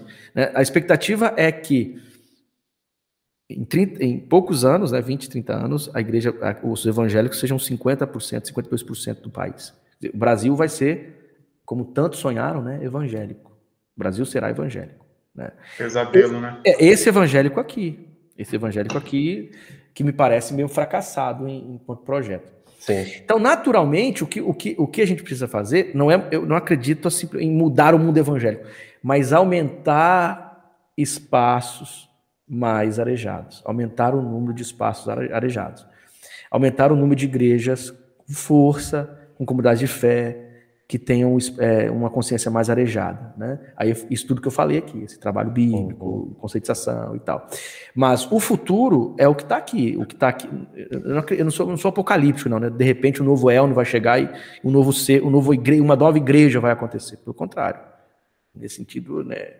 Não há, não há um milênio, não há um milênio da igreja brasileira que nos espera. Né? Uhum. Há o que há aqui hoje. O que está aqui hoje vai aumentar, só isso. Para bem e para mal. Vai aumentar em termos de igrejas com, esse, com essa proposta bem fracassada. E aumentará também o número aí desse, desses grupos de comunidades alternativas dentro das próprias instituições. Uhum. É, batistas, presbiterianos, metodistas, essa coisa institucional é, vai enfraquecer ainda mais. Não é à toa que as, que as maiores igrejas brasileiras são comunidades, são igrejas que romperam com essa coisa institucional. As batistas que crescem é que não são mais batistas, batistas, as presbiterianas não são presbiterianas, presbiterianas, é, com aquele misto de pentecostalismo, com, com comunidade, com, com um certo é, teor aí a, de diálogo com, a, com o contemporâneo, igrejas paredes pretas e tal. Então, quer dizer, é, é, é, isso aqui vai aumentar. Então, vai, vai, eu acredito que vai diminuir essa coisa da institucionalização. Isso vai trazer, e ao mesmo tempo, isso gera uma igreja muito mais soft, muito mais é, deprimente, em algum uhum. sentido, teologicamente bem frágil, ao mesmo tempo em que vai aumentar o número dessas igrejas alternativas. O futuro da igreja, me parece, da, dos evangélicos no Brasil é o, com, aumentar o que é hoje, é, acrescentar o que é hoje. Então, qual é o nosso papel, assim, né? Nesse sentido? Entrar, se a gente, nós que estamos nessa onda, nesse riar, né? Nessa correnteza, é ir tentando criar espaços mais arejados nessa correnteza que não tem mais volta. Né? Eu diria o seguinte: o projeto fracassou uhum. e vai continuar fracassado e vai, e vai se aumentar como, fra, como fracasso. Não acredito, por exemplo, numa, num Brasil pós-cristão, no sentido né? Pós-cristãos em termo teológico, talvez, né? Isso uhum. não é uhum. mais cristianismo. Mas pós-cristão do tipo, ah, o cristianismo foi tão deprimente, tão, tão deprimente, tão, tão, tão adoecedor que, ele, que, a, que o Brasil jogou, pra, jogou fora o cristianismo. Hoje nós somos Não só o Brasil, acho que em toda a América Latina isso é, é completamente cabível, né? Não cabe, isso não vai acontecer. Pelo contrário, vai se tornar mais pentecostal ainda. Né? As maiores igrejas pentecostais estão na África e na América Latina. Então, uhum. Então, é, é, e não que seja, o pentecostalismo seja um problema, mas esse tipo de pentecostalismo, né? E não o pentecostalismo. Então, quer dizer, eu acho que vai continuar assim, vai, vai continuar com esse tipo de. vai permanecer nessa, nesse, nessa correnteza, e a tendência é que igrejas é, deslocadas, igrejas alternativas também surjam. que vai ser o, o, o, o, o como diria, né? A possibilidade respiro. de quem não tá nesse, de respiro para quem que não está nesse, quem não tá nesse, nesse riacho aí. E, e isso está acontecendo muito, né? A internet está ajudando isso, está ajudando para isso. Muitos uhum. movimentos alternativos. A, a, pergunta que eu digo é o seguinte: é, quanto tempo vão sobreviver? Isso. Né? Uhum. Porque tem isso também, tá? Né? Então eu acho que se, não, se sobreviverem, ah, vão se fortalecer, vão ter que se institucionalizar também, vão ter que pagar as contas e etc. É, é, mas quem não sobreviver, vai ser aquela coisa, né? É tipo banda mesmo, a banda termina, já o é. grupo abre outro. Então, eu, acho, eu acho que vai ser um pouco disso. Mas é o lance que você falou, cara. É, isso é muito louco, porque assim, é, muitos, muitos movimentos nasceram, movimentos, pequenos grupos, pequenas igrejas, coletivos nasceram depois de 2018. Quem tiver, eu não sei se inteligência seria a palavra certa, é, mas quem se moldar dentro desse sistema que você mesmo falou que às vezes parece, ah, a gente está se moldando ao capitalismo tal. Quem conseguir se moldar isso vai conseguir uma, ter uma continuidade. Quem não se moldar, não aguenta, não aguenta os últimos três anos que a gente está vivendo aqui. Eu não aguento mais um ano inteiro assim, sabe? Esse reativo, combativo, Chega uma é. hora que, que você precisa ter um pouco de, de, de paz, de, de espírito, paz para viver, para pensar, para pagar suas contas, para criar seus filhos, sabe? Então, por isso que eu disse, eu não sei se inteligência seria a palavra mais adequada, mas quem conseguir se moldar um pouco é, vai sobreviver e vai ser uma, uma outra via.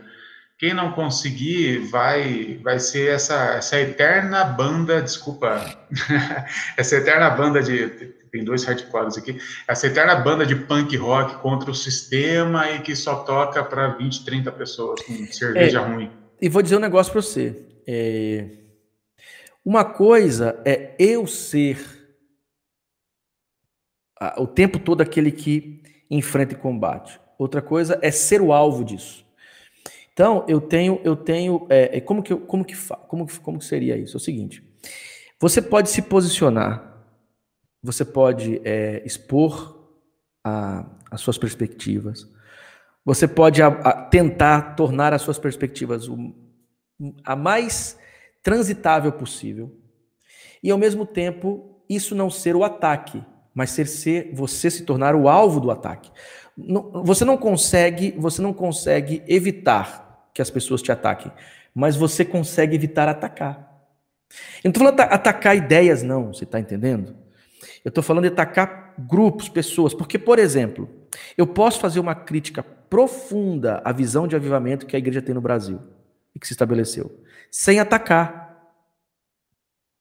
Eu posso, eu posso me posicionar, eu posso provar, eu posso pronunciar, eu posso ensinar, eu posso, inclusive em diálogo com estes que promove essa postura, essa ideia de avivamento que eu não concordo com, a qual, com ela. Eu posso, por exemplo, é, é, é, é propor, e aqui a coisa, e, o, e, ser propositivo é fundamental hoje em dia, porque você, você pode, você pode atacar, atacar, atacar, você pode atacar propondo, e, e atacar sem, sem, sem, sem entrar numa guerra diretamente, você está entendendo? Ensinar, ensinar o caminho, tentar apresentar outras narrativas, é, é, construir outros horizontes, mostrar que há um outro mundo possível e ao mesmo tempo e ao mesmo tempo não ser o que ataca. Quer dizer, você diminuir a, a força do ataque e está tá disposto a ser mais atacado. E, e, e como isso? Ora, preocupando-se mais com as ideias, com a reflexão, com a narrativa, do que com o cara, com o grupo, com a instituição lá. Entende? Porque Sim. assim, assim eu acredito que nós somos mais ouvidos e ao mesmo tempo sofremos no sentido emocional menos. Quando você entra assim, cara, combativo e etc e tal, e, e atacando diretamente, primeiro, você dá uma, você dá muita moral pro lado de lá, dá muita moral. Você naturalmente vai ter pouca resposta lá de lá e alguns que te ouviriam não te ouvirão. Não sei se eu estou conseguindo ser claro aqui. Né? Sim, sim. Tá, tá sim. Então, assim, é... cara, eu acho, eu acho que. Sabe quem faz bem isso? A academia lá na, nos Estados Unidos faz muito bem isso. Porque você chega num, num evento, por exemplo, para discutir um tema, Paulo, né? os caras são diametralmente contrários, teologicamente, mas eles conseguem expor a partir das ideias e propor coisas. Então, quem está aqui do lado de cá, de, desse, desse, dessa, dessa discussão, acaba tendo, peraí, é verdade, olha, tem, coerente, tem coerência esse negócio aí. E já coloca uma pulga no, no, no grupo do Paulo lá, tá? a leitura do Paulo tradicional e a leitura do Paulo é, mais, é, mais progressista, quer dizer. E aí você percebe que os caras fazem bem isso. Mas o pessoal daqui não está, o lado de lá não está disposto a te dar essa voz. Uai, não importa. Eu não quero que eles em si me ouçam. Eu estou preocupado é com aqueles que estão seguindo essa galera que me ouça. Muito bom. Ô, Rafa, eu sei que você já deve estar. Tá, tem as perguntas finais aí e tal, que você deve estar tá pensando, mas eu queria entrar num, num, num tema aqui, dentro do possível, né? Mais rápido. É, na, na, a gente já falou muito de política, mas entrar na questão um pouquinho mais partidária agora, que eu uhum. realmente não conheço a opinião do Kenner. Kenner, é, você acha que há. O que, que, você acha dessa terceira via, né, dessa frente ampla que estão tentando montar, é, das manifestações do dia 12, né, que houve ali uma junção de MBL com Ciro, esquerda e um pouco ali da direita. Uhum. Existe uma terceira via? É o Ciro, é o Amoedo, é o Luciano Huck? Ou há, há uma leitura que eu, eu partilho mais dela, que está polarizado, ponto, e em 2022 não temos possibilidade de terceira via? Uhum. Bom, assim, logo no começo, quando surgiu essas surgiram as manifestações do dia 12, eu até tuitei lá, falei assim, olha, não importa é, quem esteja organizando, o que importa é que agora a gente tem um, um problema comum, tirar o Bolsonaro. Né? E não só não, não exatamente tirar o Bolsonaro, mas desintoxicar o, do bolsonarismo, preservar a democracia, etc. Só que depois eu vi que foi um tiro no pé, né? Um tiro no pé porque, primeiro, porque os caras não conseguem mesmo dialogar. Cara, é complicado. Então foi, um, foi, uma, foi uma manifestação deprimente, né? E, e eu, fiquei, eu fiquei, achei interessante que, o, que, que o, os bolsonaristas não usaram isso, né? Olha aí ó, a diferença. Foi tão, foi tão vergonhoso dia 7 de setembro. Foi tão vergonhoso que eles nem quiseram usar como assim, como uma, uma moeda, né, um troféu. Tá vendo aí? Nós enchemos as cidades. E o povo aí? Esse povo não. É, teria que ter uma, precisaria de uma análise mais, mais acurada para entender por que isso não repercutiu tanto e por que eles não usaram tanto isso. Não sei se por vergonha, não sei por, não sei se é porque tem lá um grupo que ele que não é exatamente de esquerda, então eles não poderiam xingar os caras de esquerda, tal. Não, mas alguns até usaram, assim. Eu, eu cheguei a ver, se eu não me engano, foi o, o Eduardo, filho dele, chegou a postar é... e, colo e, colocavam assim manifestações de esquerda fracassa. É, mas, mas, parece que não foi tanto. Eu não vi tanto, não sei, talvez eu esteja errado. Eu não vi foi tanto. Eu, menos, não, eu não vi os caras usando menos. isso, né? Bom, então eu acho assim nós temos uma questão agora, é, que é uma questão comum. Eu não estou pensando, de verdade, eu não estou pensando em 2022 ainda. Então, é, eu acho que agora, o Bra... porque assim, o ideal qual seria? O impeachment, impedir que esse cara é, é, fique, tenha, impedi-lo aí por cinco, cinco é, depois de impeachment são, são no mínimo oito anos, nove, ou, 12 anos, eu não me lembro agora. Mas impedir que ele venha nessa nas próximas eleições, porque é, há um risco, cara, muito grande para o ano que vem, essa galera não conseguir se articular e, e, e, a, e o trem desandar de novo. E eu sou democrata, né, cara? Se eles votou no Bolsonaro, é Bolsonaro e ponto. Eu não vou, não vou, vamos fazer uma luta armada agora tirar o Bolsonaro. Não, democracia é isso. E Bom, então eu, eu, eu, eu, eu acredito assim que o caminho agora seria uma articulação. Essa, supostamente, o MBL ficou depois é, desfazendo o que disse. É, tá aqui contra os de esquerda, não sei o quê. Eles teve, alguns caras do MBL fizeram isso, que é burrice também, eles são, são os ignorantes, né? Os caras não dá para confiar neles mesmo. Né? Não dá para confiar nesses caras mesmo. Mas eu acho que uma, uma articulação do dia 12, dia 12 não, está marcado agora para o dia tem uma agora. 20, 22? 22? É, não, dois. Dois. Dois, é. que é uma tentativa dos democratas, né? Dos democ... Aí está aqui partidos mais de esquerda, de centro-esquerda, partidos de direita, para é, tipo assim, ó, nós não queremos continuar com esse negócio do jeito que tá, tá ok? Quer dizer, a gente não tá, a gente não tá afim disso.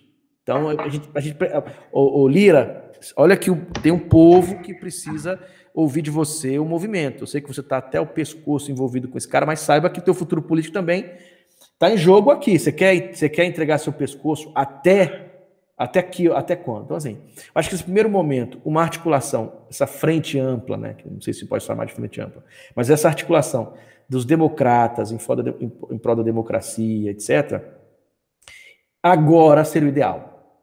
Né? Até dezembro de 2021 seria o ideal contando, tendo a esperança que seria, seja possível aí ainda uma, um enfraquecimento maior desse, dessa lógica bolsonarista e, quem sabe, um impeachment, né, cara? Não sei. Bom, eu acho que nesse primeiro ponto. 2022, se a coisa continuar, não tem terceira via. Não tem terceira via. Dificilmente. É, é, é, é não tem terceira via. Essa terceira via não vai conseguir se articular. É, é, eu, não, eu não sei se o Ciro consegue fazer isso. A Moedo nem pensar, né? Quer dizer, não, a Moedo nem está no horizonte do novo, né? Mais. Quer dizer, não sei. É, e agora há um risco. Qual o risco?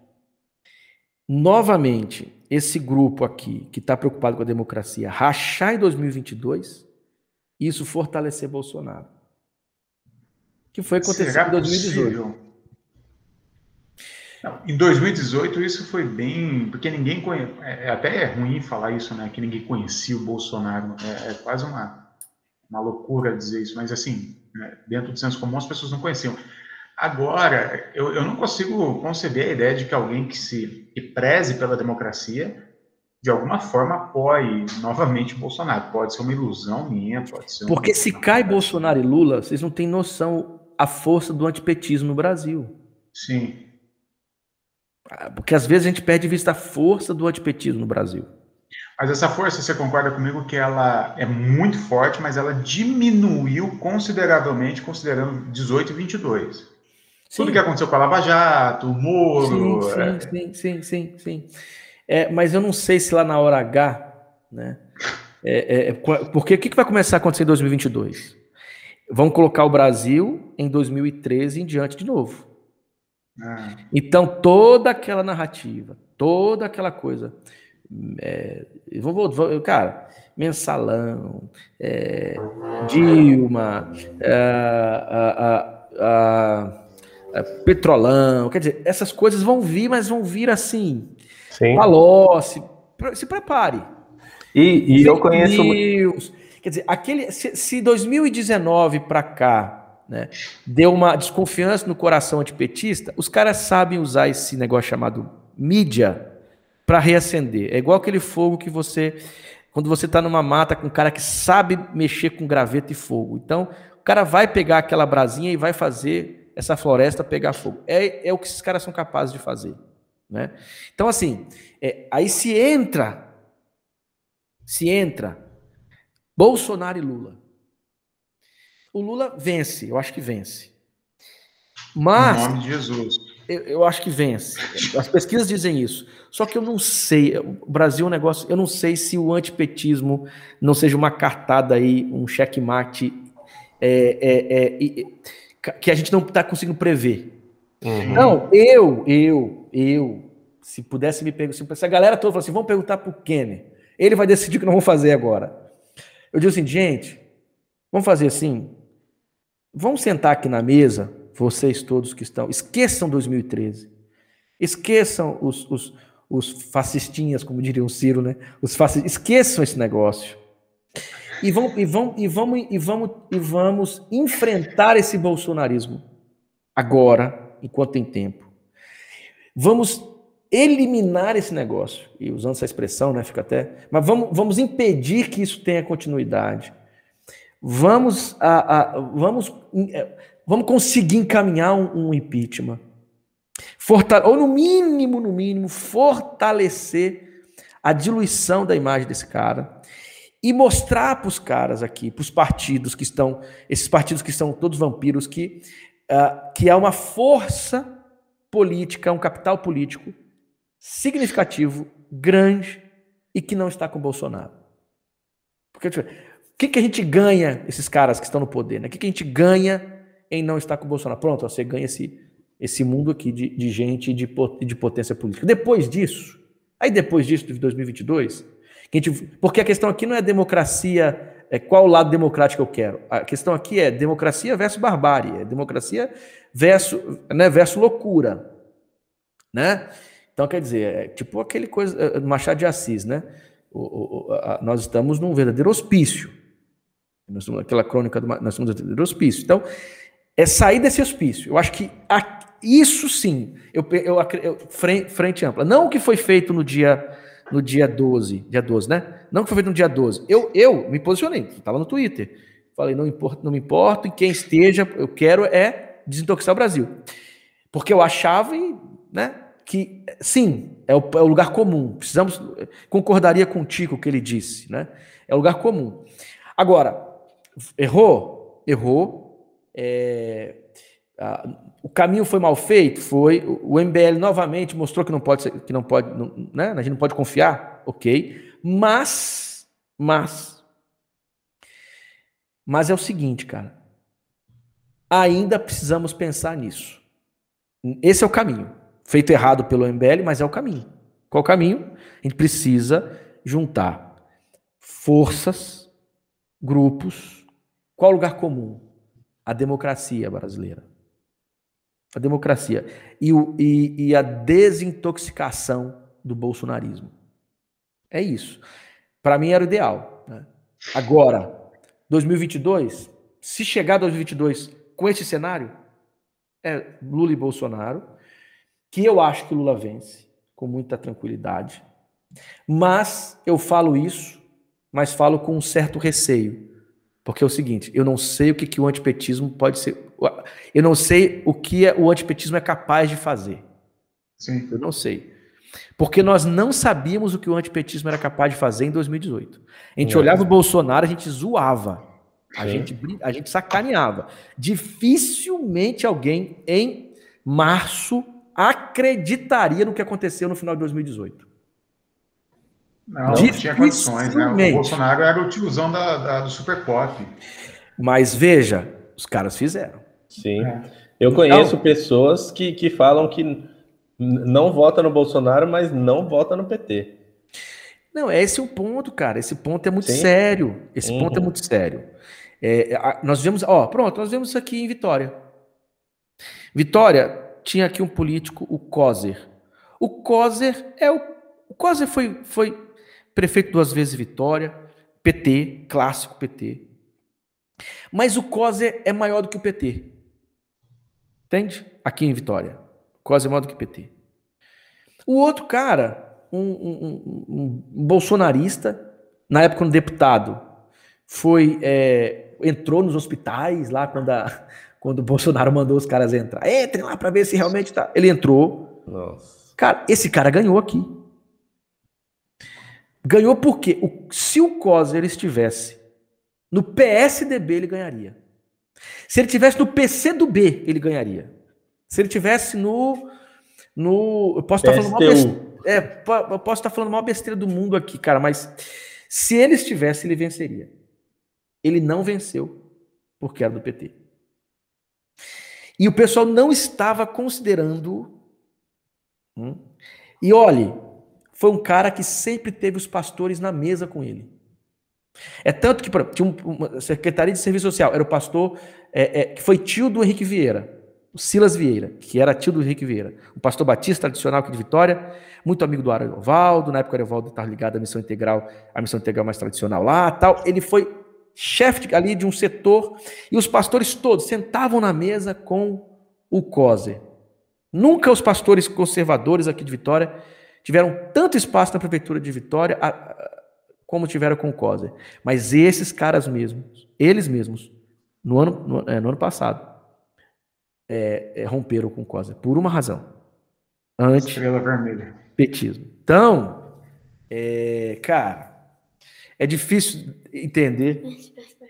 Eu vou, eu vou dormir menos em paz essa noite, né? Eu não, tinha, mas eu, eu, eu tinha uma convicção muito firme para 2022, é, né? É, eu, eu não acredito na terceira via, eu acho que é muito pouco tempo para essa articulação. A gente está falando de um ano. Eu não acredito no impeachment em um ano. Eu acredito que o impeachment possa sair depois, meio que Trump, sabe? Depois, e seria muito útil, né, para uma, uma não candidatura do Bolsonaro. Mas, enfim, é, vou dormir um pouco mais preocupado. Bom, ainda há tempo, cara.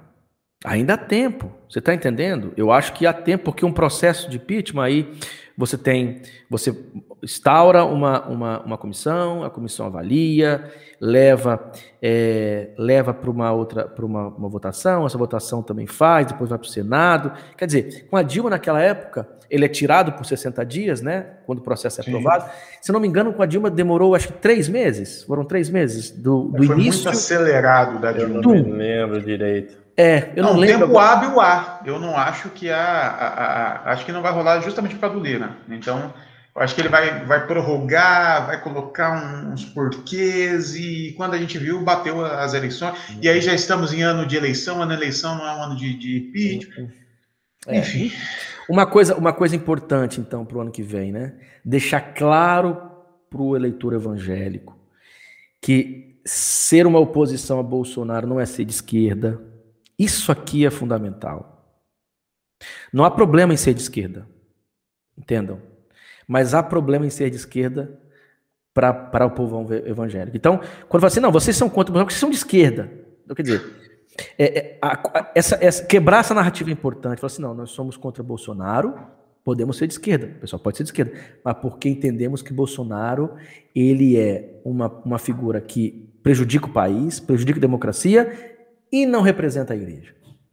Sim. Pronto. Então, assim, é, isso é importante, esse exercício é importante. Quer dizer, mais gente, então, da direita falando nos espaços da igreja e dizendo: olha, Bolsonaro é um problema. Mais gente que se considera conservadora, mais conservador falando isso. Leitor de Russell Kick falando, fa, fa, falando isso. Ó, Bolsonaro é contra o Estado Democrático de Direito, ele é um problema para a economia, ele é um problema para. Ele não representa Jesus, nem o Evangelho, e está aqui, eu, eu sou liberal, eu sou da direita, tá entendendo? Eu gosto de ouvir lá o, o, o, o, o poder falando. Então, quer dizer, isso é, eu acho que é um, isso é estratégico, isso é importante. Uhum. Né? É, se isso acontecer mesmo, a gente for para o ano que vem, né? não conseguir derrubar esse projeto agora, a esquerda a esquerda diminuir a temperatura das suas críticas à, à, questão aos, aos evangélicos, aos pentecostais, sabe? Deixar de lado o, o, o, o, Silas, porque quanto mais eles ficam pegando vídeo, batendo no Silas, mais eles fortalecem o Silas. Silas Malafaia, Marco Feliciano, é, sei lá. Quer dizer, deixa esses caras, deixa esses caras. Olhe para as bases, olhe para o povo que segue esses caras. Porque, vou, é, quer dizer, a gente gasta uma energia desgraçada com esses caras. Né? E a gente não entende que isso fortalece os caras. Sim, desarticular as narrativas desses caras, mostrar o quanto. Mas sem ficar dando moral. E gastar energia agora para ir nessas igrejas. A Advec do Silas. A Advec tem vários cantos do Brasil, nos bairros pobres, inclusive. Tem Advec em tudo quanto é bairro. Em vez dos caras ficarem batendo. Porque quando eles vão e batem no Silas, perde esse povo todo. Tá entendendo? Vai fazer o seguinte, vai, no bairro, vai nesses bairros onde estão as Advecs. Procura lá descobrir quem é a liderança evangélica que está lá, cara. Vai sentar com esse pessoal, vai conversar, participa dos pequenos grupos deles lá, né? É, senta com a dona Maria lá, que dá o, todo mês 40, 50 reais para para aquele projeto lá que não tem mais, né? O, o, o, o, o gospel, como que é? Lá do Silas, o, Central Gospel. Ah, Vai sentar com essas mulher, essa mulher lá, que, que, que, trabalha um mês, ganha 800 reais, mas tira 30 pau para ofertar, não, não, oferta mais nesse sentido, porque não acho que não tem mais Central Gospel. Mas que tava. Por quê? Essa mulher é simplesmente uma, uma fascista doida? Não, cara. Ela tá num espaço em que Faz sentido totalmente, faz total sentido isso. Então vá sentar lá, vá tomar café com esse pessoal, vá orar com eles lá. Vá orar por eles, vai lá orar com eles e, e, né, e, né, e vai ler a Bíblia. Você está entendendo o que eu estou dizendo? Gasta energia com isso. Gasta energia com isso, porque se não gastar. Porque tem outra coisa, tá? E aqui me desculpe se eu estiver sendo generalista. Dá seguidor, irmão. Dá curtida. Entende? Ficar gastando energia com Silas Malafaia. Entendeu? Dá. Uhum. Tá? Então, que é um outro problema aqui, né? Que é um outro problema aqui. Até que ponto essa galera tá preocupada mesmo com o Brasil, com a igreja evangélica ou com o espacinho que ele precisa para garantir alimentar a sua necessidade de visibilidade? Né? Sim, é, é, pelo amor de Deus, não tomem isso como se eu estivesse aqui atacando amigos, não é isso, nem colegas. Não, estou dizendo o seguinte. Não, não. Estou dizendo o seguinte. Cara, é gastar tempo com aquilo que fortalece exatamente um projeto que, que nós somos contra, que nós entendemos que é o câncer. Entende? Então é o seguinte, cara. É descer. Eu, eu tô aqui, eu, eu, eu, eu, eu, eu, eu tô disposto. Estou disposto a estar em grupos pequenos, a ir em oração, a estar com o povo, a estar conversando, a estar na escola dominical aqui com aquela galera que levanta e começa a falar um monte de coisa, que, que não sei o quê, que esse país tá, vai, os meninos vão tudo virar gay, eles, tomar, eles vão tomar escola, agora quer dizer, eu não cuido mais da minha família. Quer dizer, eu estou disposto a estar aqui e ouvir. Irmão, não é assim. Olha essa outra possibilidade aqui, ó. Tá vendo? Sabe esse negócio de kit gay? Ó, esse kit gay aqui tem isso, isso, isso. Não, mas você tá um, você é um caminho. Não. Pelo contrário, sou evangélico como você, tal. Aí daqui a pouco eu vou estar na sua eu vou estar na casa desse cara lá orando com ele, a família dele com problema, o filho dele com, com questões. Você está entendendo o que eu estou querendo dizer aqui? É, uhum. É, é aqui que é o, é aqui que é o negócio. É aqui que a coisa acontece. Sim. É aqui que entende? Então assim, aqui quem tem que gastar energia Bom, se realmente a gente está preocupado com, preocupado com o Brasil e com a igreja, mesmo que no fundo, talvez a gente não esteja preocupado com isso, né? Vai saber. Porra, falou tudo. É, eu, eu, te, eu vi até um exemplo antes dessa manifestação, não, antes da manifestação de 7 de setembro, um pastor batista de uma cidade vizinha aqui de Campinas chamada é, Valinhos, não sei se você conhece, Conheço. É o pastor Edmilson da Igreja Batista Nova Vida. Ele se posicionou, ele não, não é de se posicionar, eu tenho famílias de valinhos que fazem parte dessa igreja, e ele não se posicionou a favor de um ou de outro, ele só se posicionou contra a igreja ser a favor desse é, esse projeto do, do Bolsonaro mesmo, ah, é contra ficar fazendo arminha, não sei o que lá, não sei o que lá. Rapaz, deu uma repercussão grande aqui na região, porque ele é um cara que não se posicionava politicamente, mas se posicionou. E é o que você falou. É um cara que supostamente é da direita, se posicionou no meio dele falando contra o, a, o Bolsonaro, que seria o que você falou, interessante esse povo se posicionar também, é, entendeu? Porque, a consci... porque é o seguinte, gente, ó, esquece pro povo, se você é contra Bolsonaro, é o, é o argumento que eles têm, ó, você é de esquerda, o que isso significa? É óbvio que ser de esquerda não é problema. Ser de esquerda é uma posição política.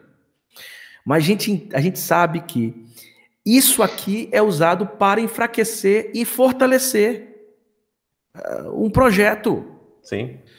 Então, primeiro, ou tenha paciência então, para explicar o que, que é esquerda. Né? Ao invés de chamar. Você não sabe o que é esquerda, você é um bando de burro. Então tenha, tenha, tenha, tenha tempo Tenha, tenha paciência para explicar, Sim. e explicar não é fácil, ensinar não é fácil. Se vocês trabalham, se vocês dão aula, vocês sabem como que é. Ensinar não é fácil. Né? As pessoas, para aprender, tem que ter paciência, tem que repetir, tem que estar junto, tem que falar, tem que usar metáfora, tem que, tem que entender que o outro lá tem limites, entendeu? Então, quer ensinar? Então, então vamos lá, vamos ensinar. Então desce daí, sai dessa Sim. catedral aí, vem para cá e vamos ensinar. Beleza, esse é um ponto. Outro ponto é ajudar que as pessoas percebam isso aí, igual esse pastor em Valinhos aí, ó. ó um cara desse falar, né, coloca muita pulga. Quem está no meio ali, quem está quem está quem tá assim, avaliando, quem está do lado de lá, pronto, ele vira um, uma, um, um demônio. Mas quem está uhum. aqui, que tipo assim, peraí, peraí, poxa, é, né, esse pastor ele não é, ele não é de esquerda, não é, não é comunista. Ele está falando isso? Deixa eu ouvi-lo. E celebrar isso, sabe? Esse é o espírito. Ele está. Porque eu não concordo, está tudo bem, eu não concordo com o que ele pensa sobre economia. Eu acho que a ideia que ele tem de família está muito limitada. Mas aqui, isso aqui é importante. Isso aqui, isso aqui é importante. Isso aqui é um lugar comum que nós temos. E é interessante que até para discordar dele, as pessoas têm muito mais respeito. Por exemplo, se é a gente que posta, alguém que já é considerado é, dificilmente eles chamam até gente de esquerda, né? Se você é contra o Bolsonaro, você é comunista. Não interessa, Sim. é comunista. Hum, hum, hum, e aí, quando você posta alguma coisa, o pessoal já vem já te metralhando. Como ele não, não é um cara considerado de esquerda, até para discordar, as pessoas eram mais educadas. Falaram, oh, pastor, eu discordo do seu posicionamento. Você via uma, claro. um respeito, né? Isso é interessante. Bom, eu, eu não sei. A gente, a gente vai fazendo, dando palpites, né, cara? Eu, eu, eu, eu acabo. Meu, meus palpites acabam sendo sempre muito é, viciados por essa coisa do diálogo, né?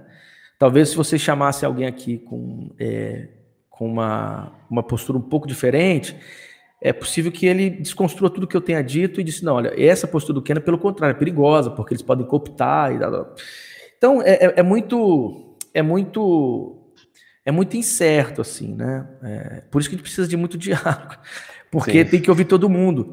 Eu gosto de ouvir também quando o cara fala assim, não, eu lembro que eu, quando, quando eu tuitei isso, os caras falaram, não, mas não vou. Eu não, é, é, não vou, não, porque é, isso aqui é MBL, eles não fizeram autocrítica e tal, e, e como não fizeram autocrítica, podem cooptar. Cara, ele falou, peraí, eu acho que tem razão também isso aí, né? Então, como que eu faço agora para, quem sabe, é, é, a a iluminar um pouquinho mais isso que eu estou dizendo. Né? O que, que eu tenho que, o que, que eu preciso talvez considerar aqui, né? Não é só vou, vou, mas ou tô indo, mas como, né? Uhum. É, Sim. Eu nem pude ir também, né? Aqui no meu estado não pude ir, que, que foi o que eu falei com os caras. Olha aqui para a gente não alongar muito. Me mandaram, né? O dia, a hora. Eu falei, vem cá, vocês estão fazendo uma passeata, querendo é, mostrar a, a, querendo uma oposição ao Bolsonaro fazendo o um encontro às nove e meia no domingo. Vocês não querem os evangélicos lá, né? Ou vocês esqueceram que tem escola dominical? Você está entendendo aqui? A, a, você está entendendo? Os caras descolados, bicho, da realidade. O Espírito Santo, 70% é crente. Desses 70%, a maioria é, é pentecostal. Tem escola bíblica dominical, revestida CPAD, 9 horas da manhã, sagrado. Os caras vão colocar 9 horas da manhã uma caminhada. Consagração e tudo, né? Você está entendendo aqui o que eu estou querendo dizer? Parece uma coisa boba, mas não é bobo. Pô, faz número, lógico. Faz um sentido, Nossa, cara. Muito. Porque aí os caras vão fazer, que hora que eles fazem? Três horas da tarde. Por quê? Porque três horas você vai, sei lá, na, na, na, na, na, né, é, na Avenida Paulista, lá, né? Você vai, tal, dá umas cinco horas, você consegue voltar, comer um cachorro quente e tal. Seis horas arruma as crianças e vai para a igreja. Isso. Você está entendendo? Então os caras falam assim, ó, bom, eu não vou nem, eu não vou perder meu culto, eu vou estar servindo ao Senhor lá, defendendo o Bolsonaro, depois vou para a igreja agradecer a Deus pela, pela passeata. Então, quer dizer, é, é, então assim, e eu falei pro cara, falei assim, velho, vocês vão fazer uma, vocês vão fazer um negócio nove e meia da manhã, vocês são burro pra caramba, hein? Vocês não querem mesmo os evangélicos não, né? O cara, putz, cara, é mesmo, bicho, nem pensamos. Pois é. Pois é, então, vocês não estão pensando nisso desde 2018, vocês não estão pensando nisso. Antes, e, continu antes. e continuem não pensando que vocês vão se ferrar novamente. Continue não pensando, tá? Continue esquecendo que o Brasil é que o Brasil tem uma presença evangélica terrível. Continue, continue que vocês vão ver o que vai dar no final. Vão lembrar só a hora que não, não der mais tempo de reverter, né? Pois é. Exatamente. Kenner, o papo foi muito bom, cara. Que eu a gente não conseguiu entrar nem, nem no, no assunto dos seus livros, cara. Eu espero que a gente possa conversar mais vezes aí para a tá. gente conseguir. Deixa eu fazer conversar. então um jabá dos livros. Claro, é, claro. Tem, tem Ainda tem uma última pergunta que a gente vai fazer, mas pode fazer aí. Eu sou botafoguense. Eu, eu, vocês me dão licença, eu vou ao banheiro porque eu não aguento mais. Vai lá, vai lá. Deixa eu Fecha o microfone aí. Fecha o microfone para não dar barulho. Não. Cadê o outro? Do mito dos vigilantes. Aqui.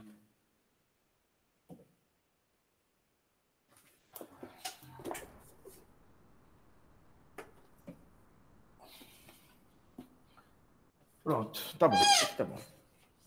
Manda bala.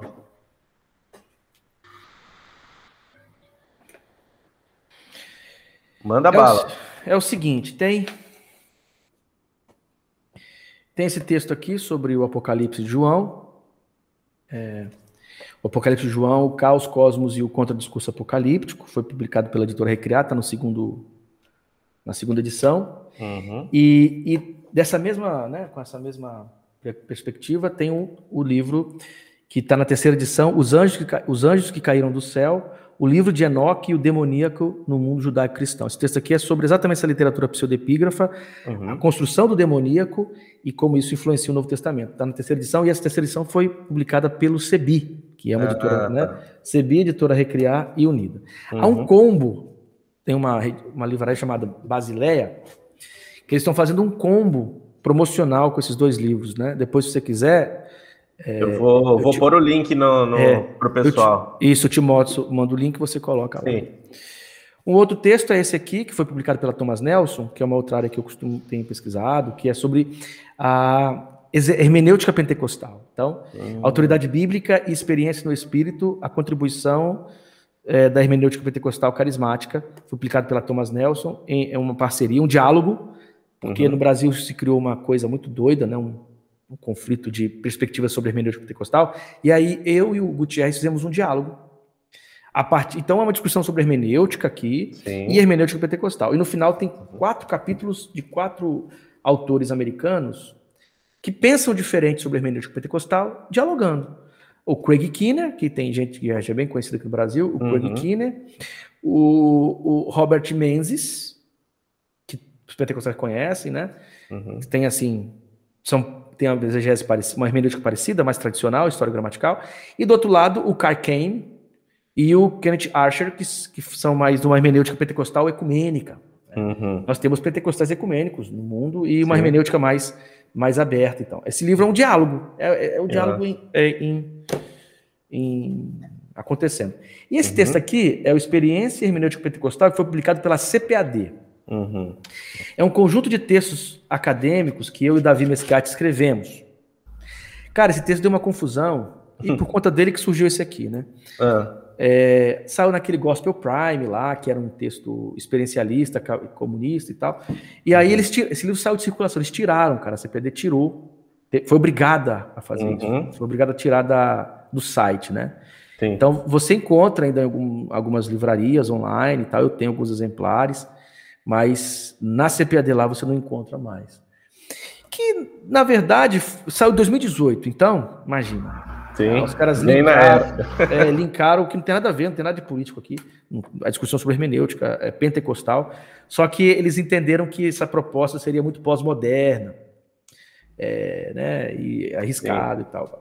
No final, é, eles perceberam que não, né? Inclusive a própria instituição lá, a, CPA, a Assembleia de Deus, a CJDB, fez um documento garantindo não existe realmente uma hermenêutica pentecostal e tal, mas o livro não voltou. Então, há, pro, há propostas aí para esse livro é, sair numa outra editora, teve uma editora em espanhol, né, que queria publicar. Mas hoje ele você encontra comigo. Sim. Para quem gosta de discussão sobre hermenêutica tá. e hermenêutica pentecostal, uhum. é isso aqui. Bom, esses são alguns livros. Você tem aqui o Coletâneas, né? Uhum. Chico e outros, mas os principais, eu diria, são esses aqui. Legal, me manda depois os links, o pessoal que quiser te encontrar, a gente passa. Tá. É esse aí do, do sobre Apocalipse e o mito dos vigilantes, né? O primeiro Enoch, tem um combo, tem um combo é, na Basileia Sim. do William, e aí é mais fácil, tá em promoção lá e tal. Legal, legal. Não, me passa que a gente lança tudo isso.